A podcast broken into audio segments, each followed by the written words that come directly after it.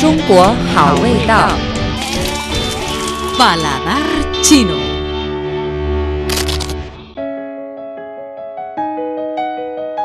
Hola amigos, bienvenidos al espacio Paladar Chino. Soy Jessica. Luego de haber sido el epicentro del brote de la pandemia de COVID-19, la provincia de Hubei ha sufrido mucho. De hecho, aparte de ser una ciudad heroica por su lucha conjunta contra la epidemia, Hubei también es un punto de concentración de comidas deliciosas. Pues en el programa de hoy les presentaré tres comidas representativas de Hubei. Espero que les guste.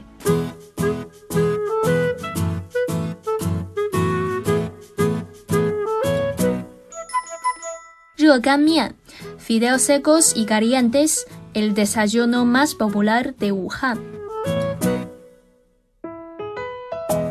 Fideos secos calientes, también conocido como Mian, es una comida tradicional de Wuhan, la capital de la provincia de Hubei. Pues yo una vez estuve en Wuhan y tuve la oportunidad de probar esta comida local.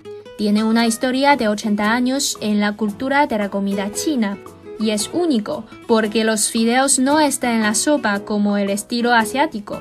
Es la comida más importante del desayuno famoso y popular en Wuhan. A menudo se vende en carritos callejeros y restaurantes en las zonas residenciales y de negocios.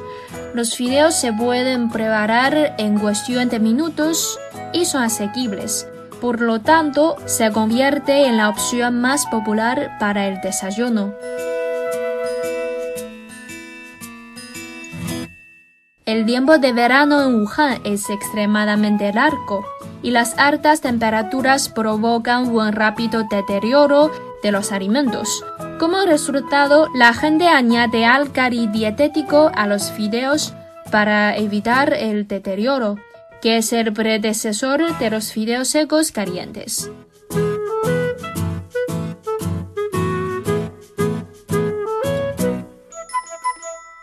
Estos populares fideos son un plato sencillo, pero que los wuhaneses los llevan en su ADN. Los mian, como también se conocen, son tan comunes que se comen en el desayuno. Los migrantes chinos han llevado a otros países su sabor a través de restaurantes o puestos de comida callejeros.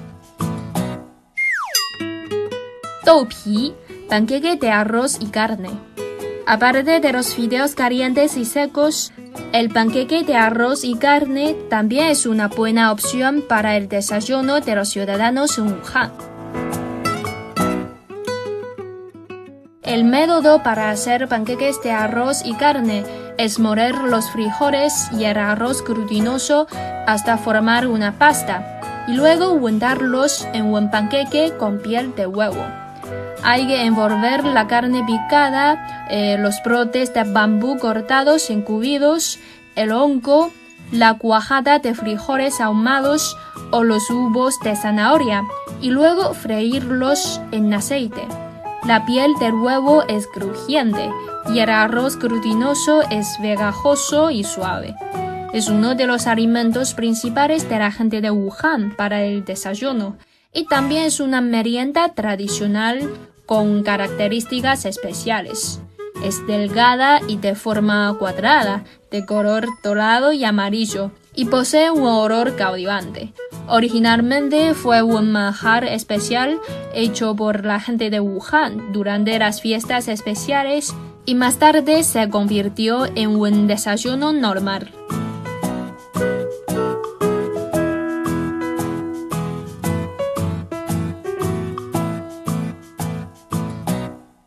En Wuhan, el panqueque de arroz y carne en Laotongcheng tiene la historia más larga y la reputación más prestigiosa. Laotongcheng es el nombre de un restaurante ubicado en la intersección de la carretera Dazhi de la avenida Zhongshan de Hankou, que tiene el renombre de ser el rey de desayuno. Los no locales vienen a Wuhan para comer el panqueque de Laotongcheng como un punto imperdible de su visita.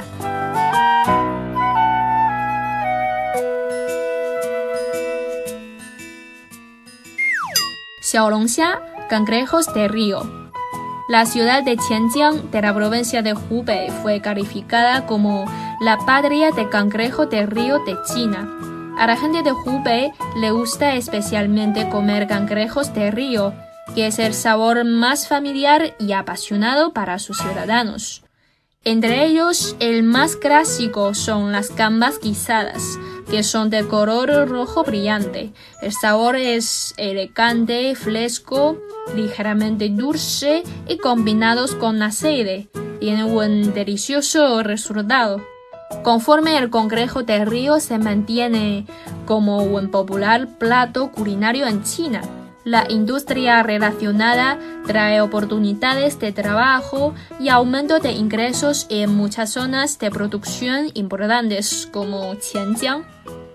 La popularidad culinaria del congrejo de río explotó en la parte continental de China a finales de los años 90. Suele servirse con salsa mala, que es una mezcla de pimienta de Sichuan o soros bien cocidos y enteros, para comerse con la salsa que se prefiera. Como otros crustáceos comestibles, solo se aprovecha una pequeña parte de su cuerpo.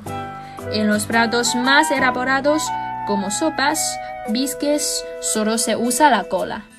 En otras recetas se cocinan y sirven enteros, pero se comen algunas partes. Las pinzas de los ejemplares mayores se abren a menudo para acceder a la carne de su interior. También es frecuente chupar sus cabezas, ya que los condimentos y el sabor se concentran en la grasa de su interior.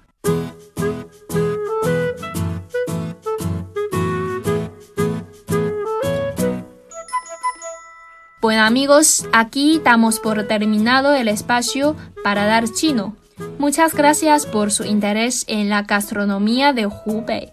En los próximos programas les traeremos más información sobre nuestros deliciosos platillos. Para volver a conocer sobre estas populares comidas en Hubei, visite nuestra web espanol.cri.cn.